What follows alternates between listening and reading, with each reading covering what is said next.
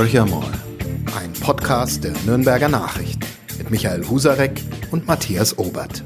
Hallo Michael. Hallo Matthias. Ja, wir zwei sind's wieder und wir haben wieder einen Gast und das ist ein Gast, der in relativ kurzem Abstand zum zweiten Mal hier bei uns im Podcast ist, nämlich Tito Schüller ähm, Stadtrat, Bezirksrat der Linken und es gibt natürlich wie immer einen aktuellen Grund. Aktueller könnten wir gar nicht sein, obwohl wir noch nichts wussten, als Michael, du den ich habe das antizipiert. Hast. Ach, du hast es antizipiert. Genau. Du bist inzwischen als Chefredakteur, ist klar. Da ahnt man die Themen voraus. Ja, genau.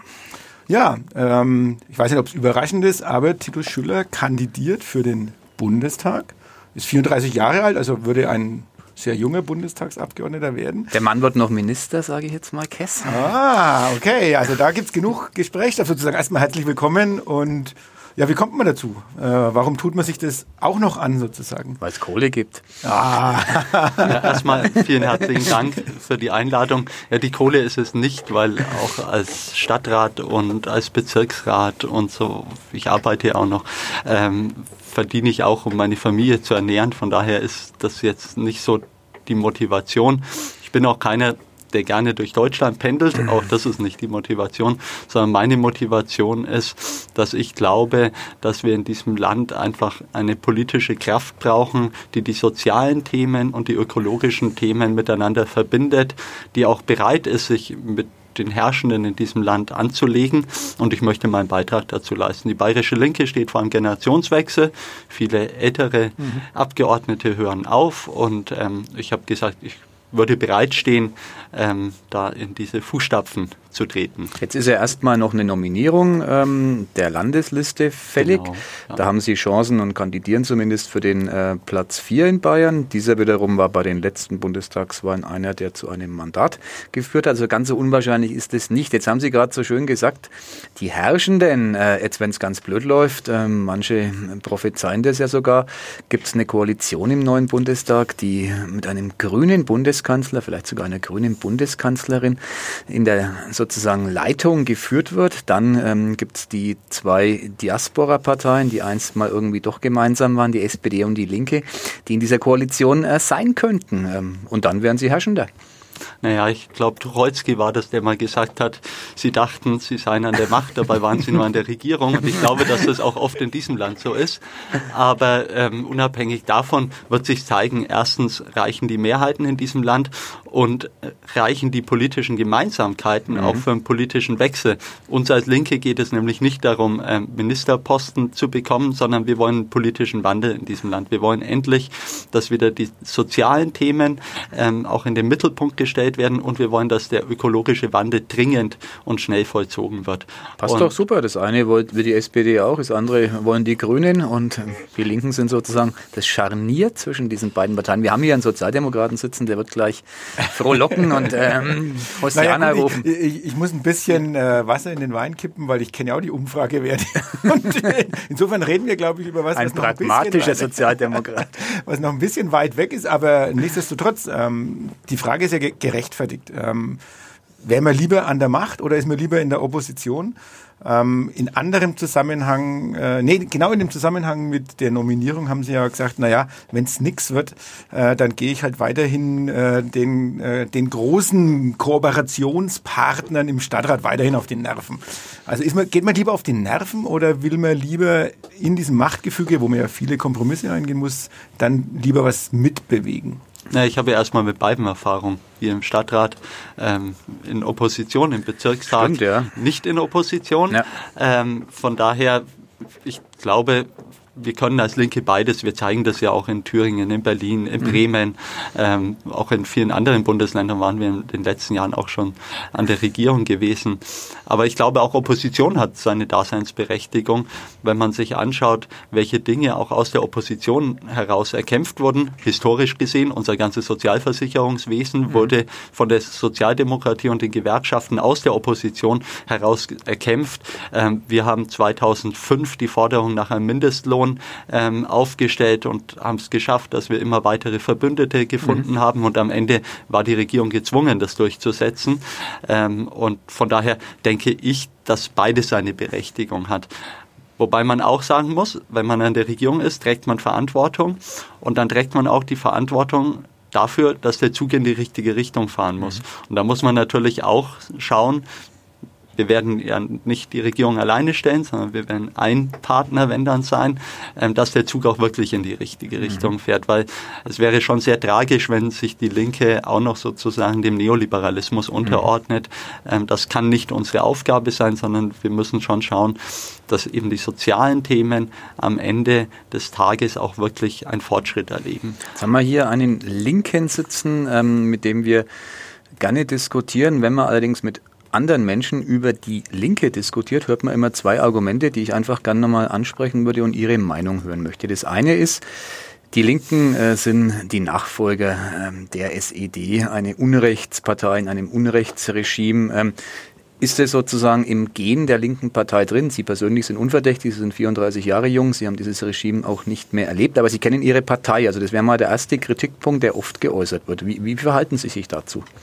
Ja, die Linke steht ja zu ihrer Geschichte. Im Gegensatz zu den meisten anderen Parteien haben wir so etwas wie eine historische Kommission. Wir beschäftigen uns mit unserer Geschichte, weil wir auch den Anspruch haben, eben daraus zu lernen. Und wir sagen halt, Demokratie und Sozialismus dürfen kein Widerspruch sein, sondern mhm. müssen zusammengedacht werden und zusammen auch gehandelt werden. Von daher sind wir da relativ klar. Viele SED-Mitglieder gibt es schon aus Altersgründen nicht mehr in der Linken. Aber wir ducken uns auch nicht weg vor der Geschichte.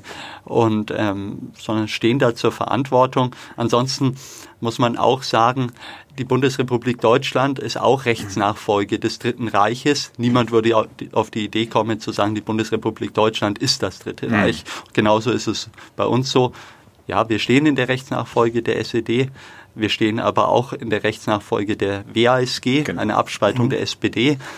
Wir haben viele Traditionslinien in der Linken, auch Menschen, die aus den Grünen kommen, Menschen, die aus der außerparlamentarischen Bewegung kommen, Gewerkschafterinnen und Gewerkschafter. Also ein sehr bunter Haufen. Die SED ist ein Teil davon und damit setzen wir uns auch kritisch auseinander. Und der zweite Vorwurf, wenn ich den nur kurz einflechten darf, das ist ja der, ja, eigentlich sind diese Linken ja in den letzten Jahren so einigermaßen vernünftig gewesen. Wäre da nicht die Sicherheitspolitik, ähm, die opfern ja sozusagen die Sicherheitsinteressen dieses Landes, ähm, so Themen wie Auslandseinsätze der Bundeswehr, wie generell ähm, eine sehr skeptische Position gegenüber einer NATO-Mitgliedschaft etc. pp. Das ist ja so eine Hauptkritiklinie, äh, die von anderen Parteien kommt, die ja wahrscheinlich, wenn man jetzt weiterdenkt und wirklich die Situation hätte, es würde ähm, Sondierungsgespräche geben nach einer Bundestag Bundestagswahl. Das wäre ja ein echter Knackpunkt. Also wo ist da die rote Linie der Linken? Die rote Linie ist für uns auch immer ganz klar formuliert worden. Mit uns wird es keine Auslandseinsätze der Bundeswehr geben, keine Kriegseinsätze. Ähm, ansonsten haben Sie recht, wir sehen die NATO skeptisch. Es ist eigentlich auch ein, ein Produkt einer vergangenen Zeit. Die Zeit des Kalten Krieges ist vorbei. Noch Anfang der 90er Jahre hat auch die SPD noch gesagt, ja, sie wollen die NATO überwinden und ein kollektives Verteidigungsbündnis unter der Einbeziehung Russlands etablieren. Davon hört man heute wenig. Ähm, ich würde mir wünschen, dass man sich verstärkt auch kritisch eben mit der Kriegspolitik der NATO auseinandersetzt. Und wenn man sich anschaut, ja, die Drohnenkriege, wenn man sich anschaut, was für Schurken da auch dabei sind, wie Trump und Erdogan und so weiter, dann ist es eigentlich eine relativ vernünftige Position zu sagen, damit wollen wir nichts zu tun haben. Und ich glaube auch, dass wir da zumindest in der breiten Bevölkerung gar nicht so alleine stehen. In der veröffentlichten Meinung sieht es vielleicht etwas anders mhm. aus. Leichte Medienkritiker. ne? ja, ich weiß gar nicht, ob es die Medien sind, ähm, sondern es gibt natürlich viele Politikerinnen und Politiker, die sich da auch in entsprechenden Netzwerken bewegen, Atlantikbrücke etc. Mhm. Ähm, von daher will ich da gar nicht die, die Medien alleine in die Verantwortung mhm. nehmen, ähm, sondern da gehören ja immer mehrere dazu, was am Ende veröffentlicht wird. Aber es ist, glaube ich, schon so, dass wir für unsere NATO-kritische Position mehr Prügel in den Medien und in der Öffentlichkeit kassieren als am Infostand. Mhm. Okay. Jetzt wenn wir mal die, nochmal in grün, rot, rot denken, dann wäre das ja einer der Knackpunkte schon mal, weil die SPD ähm, sich durchaus zu Auslandseinsätzen bekennt, jetzt auch in der großen Koalition sowieso, aber auch die Grünen haben ja ihre Unschuld längst äh, in der Sache verloren, also unter Außenminister Fischer damals. Also wäre ein Knackpunkt, aber jetzt gehen wir mal noch zu dem Neoliberalismus, den Sie gerade vorhin angesprochen haben. Würden Sie die Grünen und die SPD als neoliberal bezeichnen?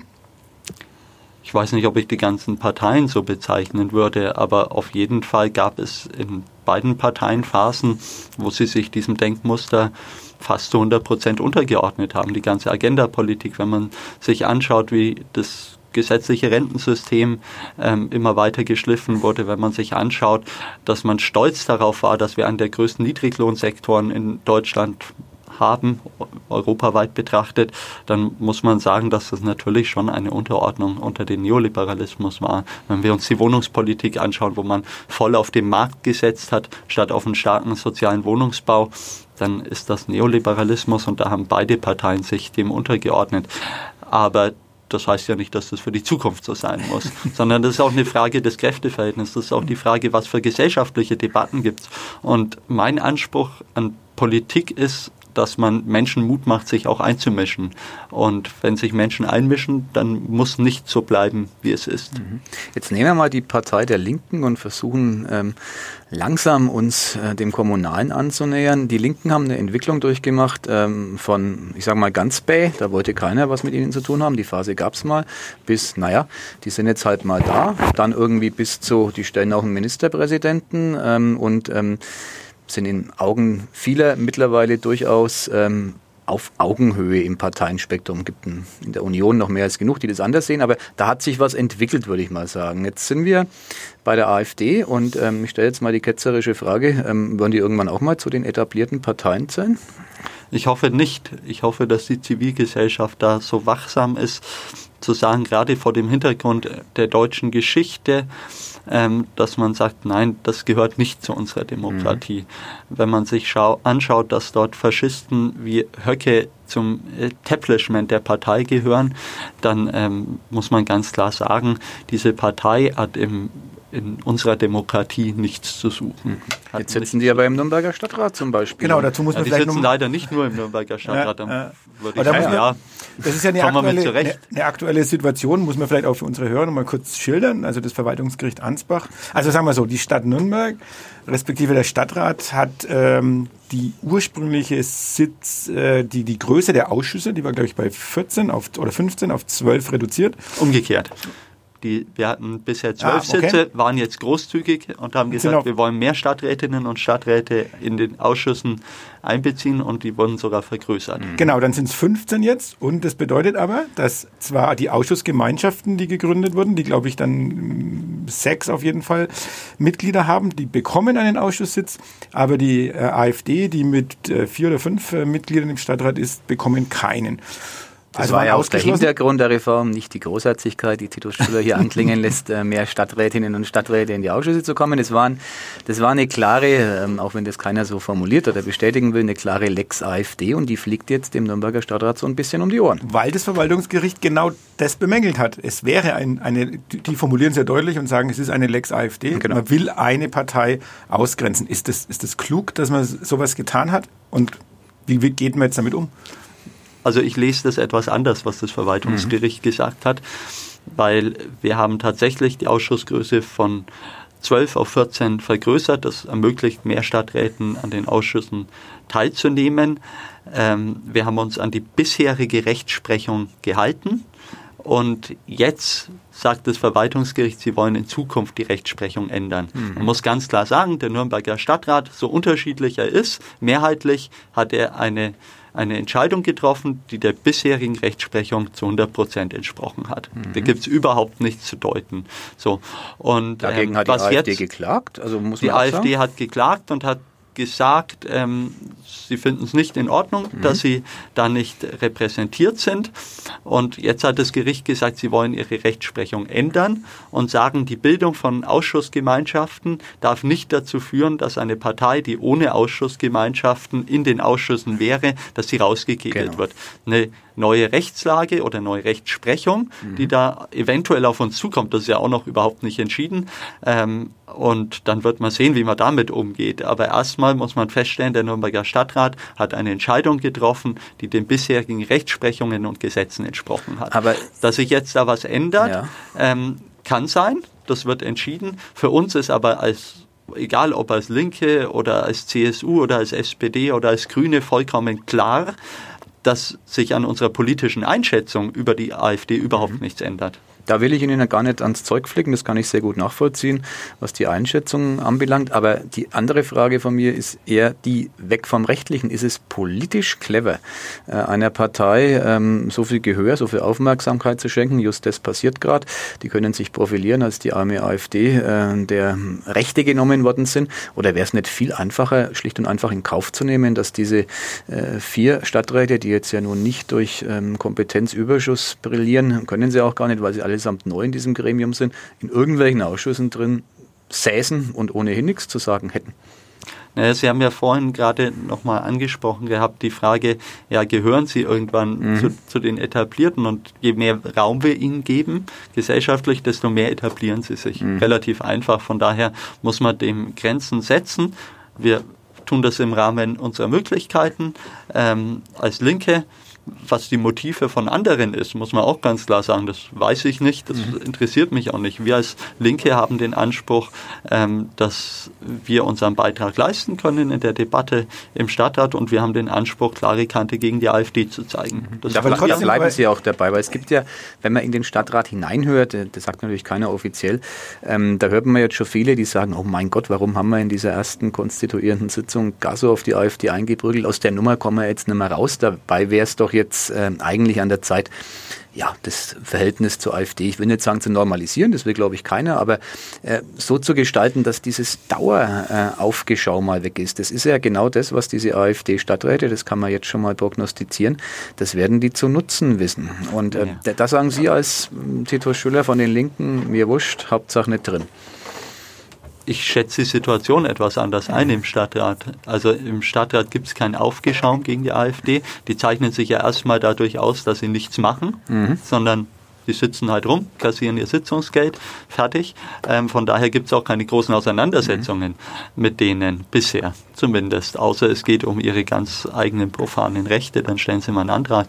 Aber von daher, ich erlebe einen, einen Stadtrat, der schon eine klare Position hat. Mhm. Und es nutzt eben auch nicht, sich wegzuducken, sondern wir müssen die Debatte darüber führen, ähm, wie wir mit solchen Rechtspopulisten, Rechtsradikalen und auch Faschisten umgehen in den Parlamenten.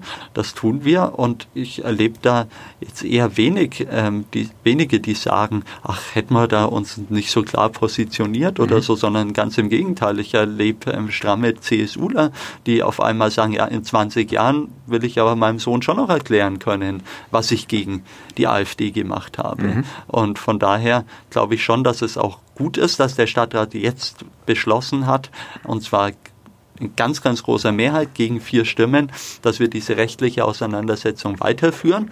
Die Chancen sind vielleicht jetzt nicht übermäßig gut, aber wir tun sie, weil wir einfach alles Mögliche in Gang setzen, um auch die AfD in die, in die Schranken zu weisen und weil wir einfach auch glauben, dass das, was wir gemacht haben als Stadtrat, der bisherigen Rechtsprechung ja auch entsprochen hat. Mhm. Und auch das muss man hervorheben, ähm, dass so unterschiedlich die Motive waren, aber es war nicht so, dass wir jetzt irgendwas Illegales gemacht mhm. hätten. Aber eine aufschiebende Wirkung hat ja der jetzt der Beschluss des Stadtrats, dass man in die nächste Instanz geht, dass man das weiter verfolgt, hat es ja nicht. Also das heißt, man müsste jetzt erstmal die Ausschüsse auf jeden Fall mit den AfD-Lern besetzen. Das werden jetzt die Entscheidungen in den nächsten Wochen zeigen, was, mhm. was zu machen ist. Ähm, wenn wir am Ende gerichtlich dazu gezwungen werden, ähm, dann kriegen die ihren Sitz. Wir werden damit auch umgehen können. Das ist nicht der Punkt. Wir müssen nur aufpassen und das gilt nicht nur im Stadtrat, sondern das geht in der gesamten Gesellschaft, dass wir diesen Positionen möglichst wenig Raum geben. Und das ist ein Baustein davon. Das gilt aber am Stammtisch genauso. Aber auch dort am Stammtisch gilt, und da möchte ich schon noch mal kurz drauf eingehen, weil ich glaube schon auch diese ähm, inhaltliche Auseinandersetzung. Also die Stirn zu zeigen einer AfD innerhalb ähm, der Sitzung am Stammtisch auf der Straße, das ist doch sinnvoller, als sozusagen mit einem Winkelzug äh, was hinzubekommen, wo man dann auf die Nase fällt, äh, vielleicht vor Gericht. Und dann, da bin ich ganz äh, beim Kollegen Husarek, der dann sagt, naja, dann mache ich doch eigentlich die wichtiger, als sie letztendlich sind. Vor allem, weil ja auch diese vier AfD-Stadträte, Sie haben es ja selber angesprochen, sich bislang in den Sitzungen im Prinzip so gut wie überhaupt nicht zu Wort gemeldet haben, selbst in der Diskussion um diese ähm, um diesen Beschluss, dass man nochmal ähm, in die nächste Instanz geht, haben die ja keine einzige Wortmeldung gehabt. Also ist es da nicht klüger, wirklich zu sagen, wir nehmen ihnen eigentlich diese Chance zur öffentlichen Darstellung weg? Ich glaube, dass es klug ist, zu schauen, dass man Rassistinnen und Rassisten möglichst wenig Raum gibt. Und dort, wo sie Raum haben, da muss man ihnen Kontra geben. Von daher ist es für mich kein Widerspruch. Im Stadtrat selber geben wir Kontra. Ähm, und ansonsten, man muss beides machen. Möglichst wenig Raum geben ähm, und Kontra geben. Wir merken doch auch in den letzten Jahren, wie zum Teil auch ja, Dinge auf einmal gesagt werden, die früher undenkbar gewesen wären. Mhm. Zu sagen, man erlebt immer häufiger rassistische Äußerungen und so weiter, wo man sich denkt, ah, aber irgendwie vor zehn Jahren hättest du das vielleicht auch gedacht, aber in der Form auch gar nicht ausgesprochen. Und das sind ja, da sind Bollwerke weggebrochen. Mhm. Und von daher glaube ich schon, dass man die ja, die Hürden, die es noch gibt, dass man die auch aufrechterhält. Und das gilt in der Familie, das gilt im, im in den Schulen, überall dort, wo Menschen aufeinandertreffen, dass Demokratinnen und Demokraten, selbst wenn sie sich nicht einig sind, dass sie zusammenhalten sollten und eben diesem rechten Denken gemeinsam Grenzen aufweisen sollten. Und da sind wir alle gefordert. Stadtrat ist dann nur eine Baustelle, sondern das sind auch ja, wir in der Presse, in der Politik, aber auch die Zuhörerinnen und Zuhörer mhm. gefordert. Wir sind da übrigens als, als Medium, um das auch nochmal klar zu sagen, sehr eindeutig positioniert. Ja. Äh, wir haben ähm, gegenüber der AfD ähm, uns klar abgegrenzt auch. Und ich finde es auch richtig und wichtig. Wir haben da auch immer wieder Debatten mit Leserinnen und Lesern. Auch das äh, darf nicht verschwiegen werden, die da kritisch damit umgehen.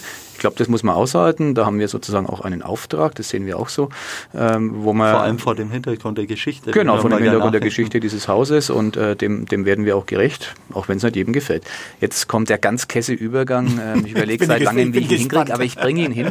Herr Schüller hat gesagt, Dinge, die früher unmöglich waren, mhm. mit Blick auf die AfD, ähm, das ist beim Fahrradfahren genauso. Früher wäre es unmöglich gewesen, dass man noch vor zehn Jahren Radschnellstraßen gefordert hätte, dass man für Forderungen Maßnahmen nach dem Radwegeausbau auch nur nennenswert irgendwie eine Chance gehabt hätte, eine Mehrheit zu finden. Heute, siehe da, neues Mobilitätsverständnis, ist es in Nürnberg ein Thema, das an allen Ecken und Enden äh, präsent ist. Jüngst mit einer Fahrraddemo, mit einer Petition, die erfolgreich sein wird, mit der sich der Nürnberger Stadtrat beschäftigen muss.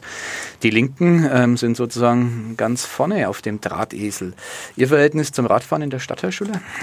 Sehr gut. Also ich glaube, in den letzten zwei Jahren 10.000 Kilometer. Oh, no respect. Und zwar ganz, ganz überwiegend in der Stadt. Also ich, das ist für mich das Mobilitätsmittel Nummer eins, weil man damit schnell unterwegs ja. ist. Man muss keinen Parkplatz suchen. Man hat ein bisschen Bewegung günstiges und gesundes Fortbewegungsmittel. Und gerade in Nürnberg als ähm, dicht besiedelte Stadt ähm, haben wir zwar das Problem, dass der öffentliche Raum umkämpft ist, mhm. dazu kommen wir sicherlich gleich ja. bei, dem, bei der Frage, wie viel Platz genau. gibt es für Radwege, aber es hat auch einen großen Vorteil.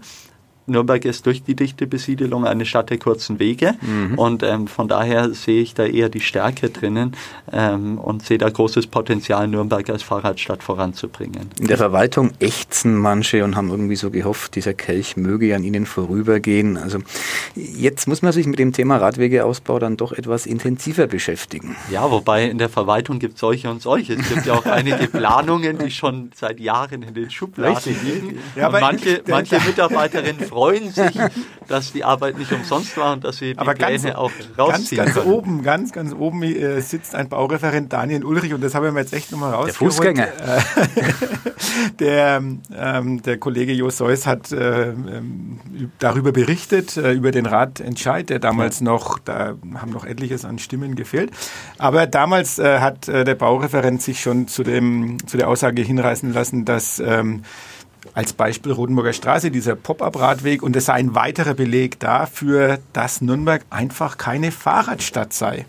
Also und er sagt, äh, im Gegensatz zu Erlangen ist es einfach so, da wohnt er wohl auch. Ähm, und dort würden 30 Prozent der Bevölkerung tagtäglich mit dem Rad zur Arbeit oder zur Uni fahren. Mehr als doppelt so viele wie in Nürnberg. Und ähm, ja, er glaubt nicht, dass der Ratentscheid spürbare Effekte äh, bei der Masse bei der der Radfahrer anzeigen wird. Also da haben sie schon noch einen harten Brocken vor sich. Also nicht nur die Linken, sondern die Radfahrer. Ja, wobei Daniel Ulrich ja nicht mal ganz Unrecht hat. Also Nürnberg hat keine traurigerweise keine große Tradition mhm. ähm, des Fahrradfahrens, was eigentlich ein Irrsinn ist, weil wir nämlich, ja, ne? ja also. weil nämlich wir ja eigentlich eine große Tradition im Fahrradbau haben. Genau. Aber das hat sich irgendwie nicht so niedergeschlagen, was die Mobilität in der Stadt selber angeht. Die haben wahrscheinlich so viel verdient, dass sie dann nicht ein Auto gekauft genau. haben, um auf die Arbeit zu fahren. Herkules ist schuld. genau. Ja, dem müsste man mal nachgehen. Aber ähm, ich glaube, wo, wo sich Herr Ulrich irrt, ähm, ist, dass der Ratentscheid natürlich ähm, eine große Auswirkung haben wird, weil die Stadt Nürnberg damit gezwungen wird, ähm, auch den Ausbau der Radinfrastruktur voranzutreiben. Mhm. Und ähm, man sieht ja auch, dass das Effekte bringt. Ich muss aber auch sagen, der Pop-Up-Bike-Line Rotenburger mhm. Straße war halt auch, ähm, ich habe das zwar im Stadtrat begrüßt gehabt, aber war vielleicht halt auch einfach der falsche Ort gewesen, weil Pop-Up-Bike-Lines müsste man eigentlich, und das hatten wir auch gefordert, an den Routen machen, wo jetzt schon viele Fahrradfahrer fahren und dort sich unwohl fühlen, Bayreuther gefährdet Straße, sind. Genau, Bayreuther Straße statt einwärts jeden Morgen. Genau. Mein Weg in die Arbeit. Der macht Oder wenig auch, Spaß. Ne? Der macht wenig Spaß, da hilft nur sehr selbstbewusst zu fahren. ähm, ansonsten ist es echt Manche schlimm. nennen es dann äh, die Rambo-Radler.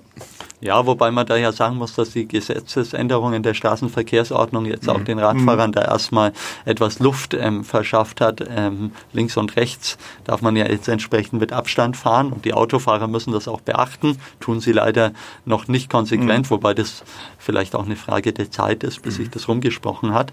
Aber wir haben auch andere Stellen, ähm, Maximilianstraße, ähm, auf dem Ring ja. sehr, sehr unattraktiv, ähm, dort mit dem Fahrrad zu fahren, um nicht zu sagen, es ist unmöglich. Mhm. Und dann ähm, wechseln natürlich auch Radfahrer gezwungenermaßen auf den, Rad, auf den Fußgängerweg und das freut dann Fußgänger mhm. wie Herrn Ulrich mhm. natürlich nicht mhm. mehr. Das ist klar. Was ich auch nachvollziehen genau, kann. Genau, da sind wir bei dem Thema, Sie haben das angesprochen, die Verteilung von Raum in einer Stadt, die alles hat außer Raum. Das ja. ist in Nürnberg ja tatsächlich ein Dilemma, das wahrscheinlich ähm, prototypisch gibt es woanders auch, aber in Nürnberg vielleicht besonders. Würden Sie sagen, das ist ja jetzt wäre eine typisch grüne Politik, ähm, wir geben sozusagen einen Verkehrsstreifen Preis, der bisher den Autos zur Verfügung stand. Sie haben es gerade schon gesagt, Bayreuther Straße. Ähm, das wird ja die Folge haben, dass all die, die auf die motorisierte Mobilität setzen, das sind ja auch nicht wenige. In Zeiten von Corona sind es tendenziell sogar ein bisschen mehr, weil der ÖPNV momentan äh, nicht so stark nachgefragt wird. Ähm, würden Sie sowas tun als Kommunalpolitiker, wenn Sie weiterdenken, dann irgendwann mal im Bundestag sitzend? Also ist es sozusagen, ist es die Politik der Zukunft, den Autos in der Stadt den Raum zu nehmen? Nürnberg hat eben wenig Raum und wir müssen klug überlegen, wie wir mit dem wenigen Raum umgehen. Erstmal sehe ich es aber als Stärke, dass wir kurze Wege haben. Mhm. Und das führt dazu, dass ich sage, wir müssen den öffentlichen Nahverkehr stärken und wir müssen die Radinfrastruktur stärken, weil beides sind Fortbewegungsmittel, die prädestiniert sind für kurze Wege. So. Und von daher würde ich ganz klar sagen, öffentlicher Nahverkehr, Fußgängerverkehr und Radverkehr muss Vorrang haben, mhm. auch vor dem Autoverkehr. Und das kann dazu führen und wird dazu führen, dass man auch Autospuren wegnehmen muss. Wir brauchen die Mobilitätswende aus mehreren Gründen. Einmal zur ökologischen Frage.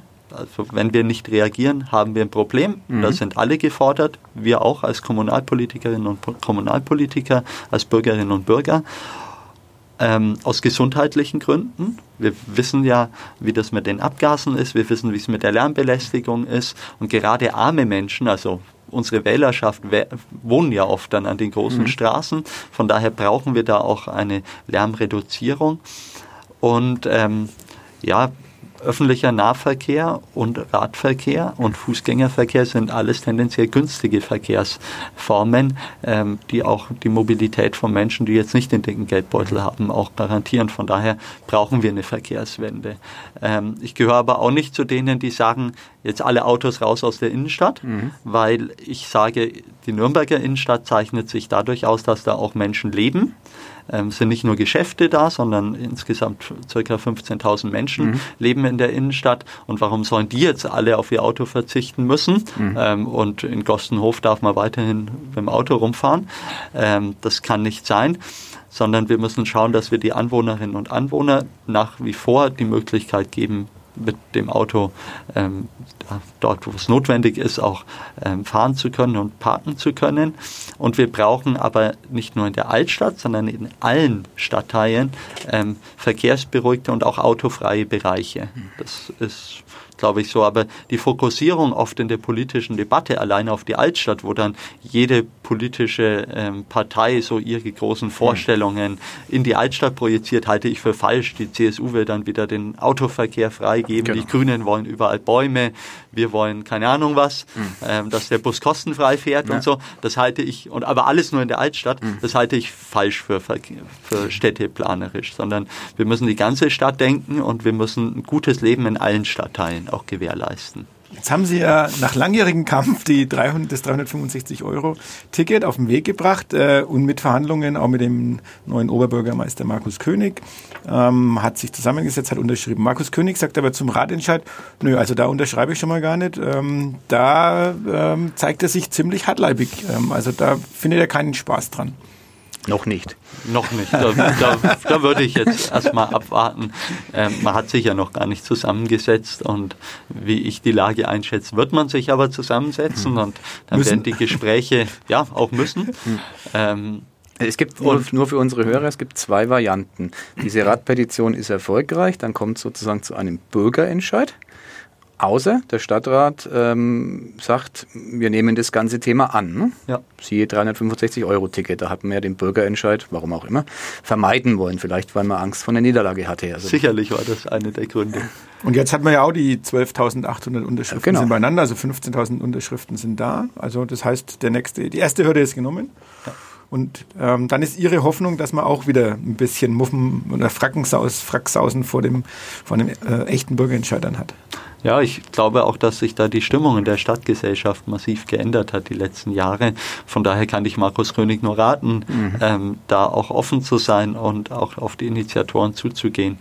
Ähm, aber ich wir scheuen uns als Linke auch nicht vor einem Konflikt. Wir haben auch keine Angst vor dem Bürgerentscheid. Ähm, wir sind Kampagnen erfahren. Wir stehen auch bereit, uns da entsprechend Tito einzubringen. Schüller, der heimliche Oberbürgermeister ja, ja, das, ja, das, das, weiß ich, das weiß ich von mir. Ähm, dazu fehlen mir dann doch die Mittel. Und, aber ich aber glaube, ziemlich erfolgreich mit allen Ideen. Wie gesagt, manchmal dauert es ein bisschen länger, aber Sie können doch wirklich einfach sich jetzt im Moment hinsetzen und sagen, also für läuft. mich läuft es optimistisch. Läuft, genau, läuft. Es tut sich tatsächlich was, ähm, aber auf der anderen Seite muss man auch sagen, gibt es auch viele Baustellen, wo wir nach wie vor auf Granit beißen.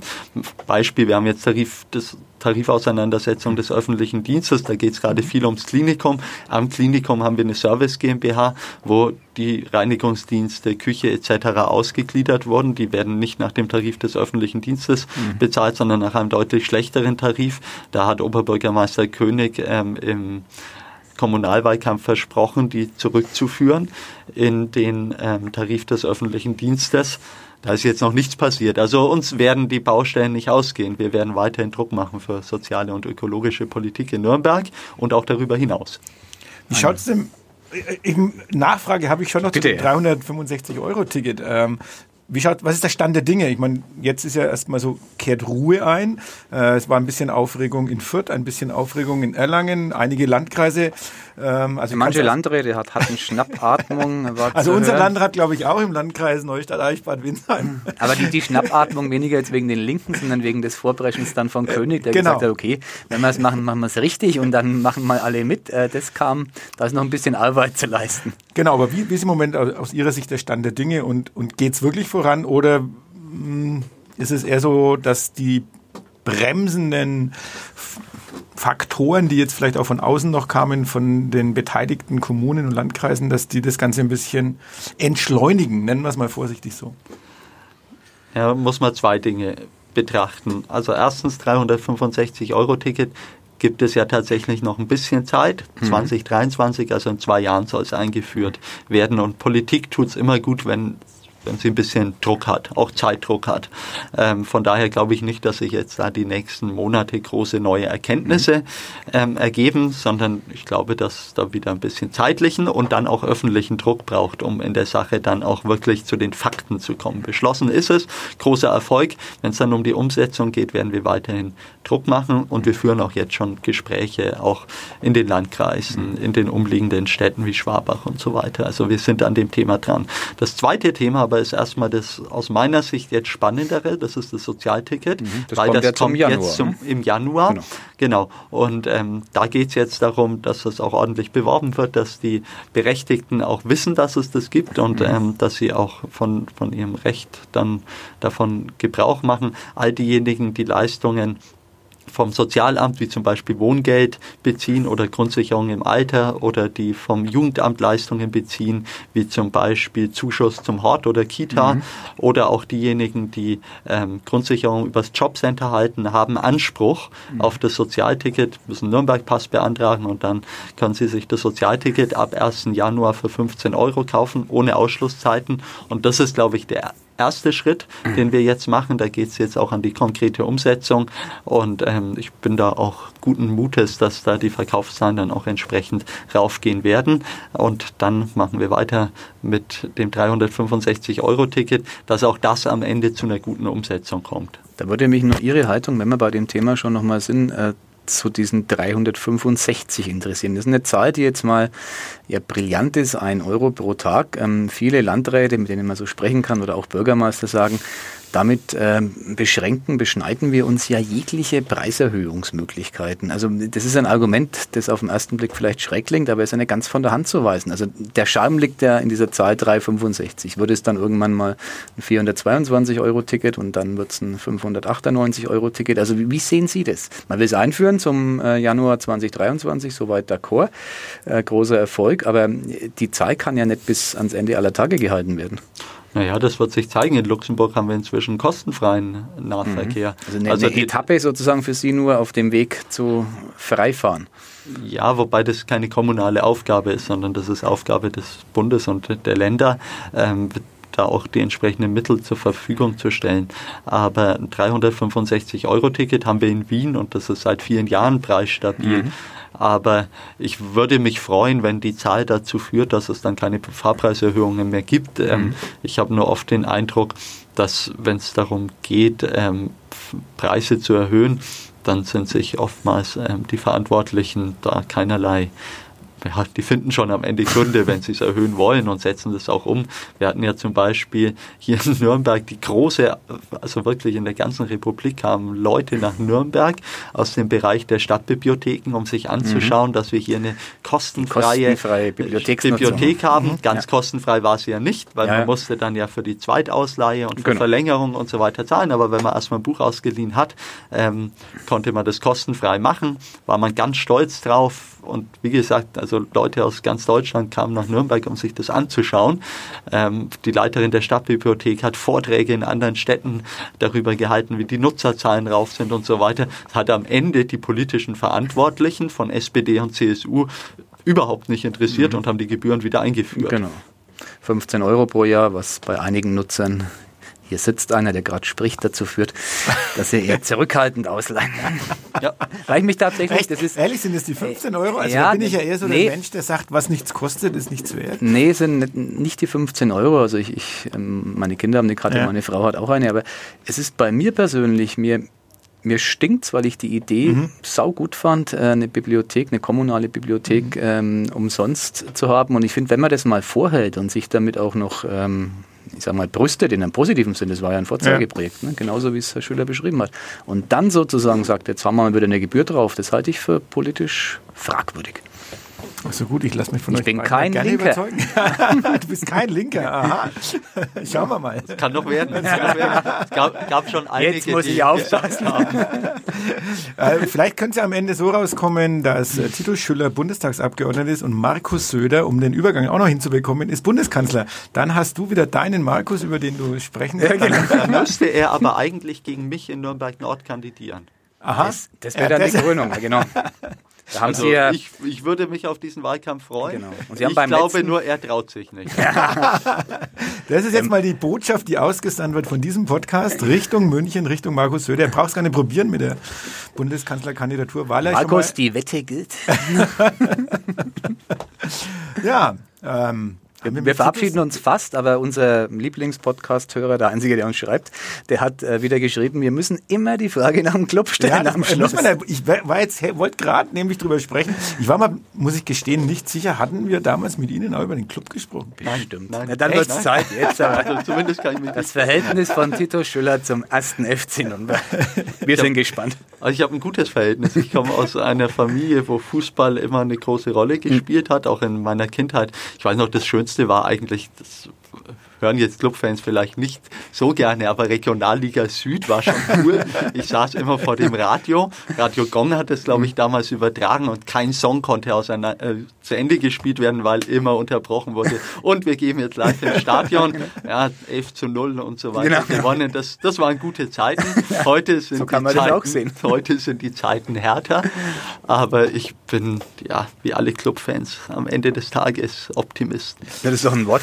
Ja, Montagabend Abend äh, war ich auch lange Zeit Optimist, äh, wobei ja immer, glaube ich, ein Clubfan hat immer so im, im, Hinterkopf ist immer so, da kann noch was schief Ich ging beim 2 zu 1 ins Bett und habe mir gedacht, das wird eh nichts. Bin am nächsten Morgen aufgewacht, war genau das richtige Gefühl. Ich habe mich eigentlich mit dem 3-3 gedacht, okay, schlimm genug, aber passt. Ne? Aber ja, der Club hat es wieder genauso hinbekommen. Ja, auch in der letzten Saison die erfolgreichste Niederlage also es gibt ja immer wieder äh, spannende genau. Momente. Unbedingt, genau. ja. Wir bleiben optimistisch, äh, vor allem weil jetzt Länderspielpause ist äh, und äh, der Club dann erst danach wieder eingreifen wird. Dann natürlich mit dem Sturmtank, der eingekauft wurde und ich glaube, kommt dann St. Pauli, ne? St. Pauli, dann kommt ein leichtes Spiel ja, gegen Han Fürth und dann Hannover. Ich glaube, es kommen noch Klein da. Kleinigkeiten, die es zu erledigen gilt, äh, kriegen wir hin. Wir sagen Danke an ja. Tito Schüller. Wir sprechen uns spätestens wieder, wenn Sie im Bundestag sind, vielleicht schon vorher. Schauen wir mal, wenn die nächsten Erfolge zu verzeichnen Herbst sind. Herbst 2021, ja, wäre dann der Bundestagsabgeordnete hier zu Gast. Genau. Na, schauen wir mal, ist noch ein längerer Weg. Wir sind ja ähm, Wahlen in einer Demokratie. Und ja, die haben wir man, verdrängt. Da, da, muss man gewählt werden. Das ist auch gut so. Ich muss am Ende auch aufgestellt werden. Ähm, ich freue mich auf einen engagierten Wahlkampf auf jeden Fall hier in Nürnberg Nord und werde auch wieder schauen, dass ich ein hervorragendes Ergebnis. 10 Prozent beim letzten Mal. Das Beste für die Linke Kandidat. Sensationell, muss man ja. immer sagen. Also. Ja. Da möchte ich wieder anknüpfen und bin auch Optimist. Wunderbar. Dann wünschen wir alles Gute und bis zum nächsten Mal. Wunderbar. Euch eine gute Zeit. Bis dann. Ciao. Ciao. Mehr bei uns im Netz auf nordbayern.de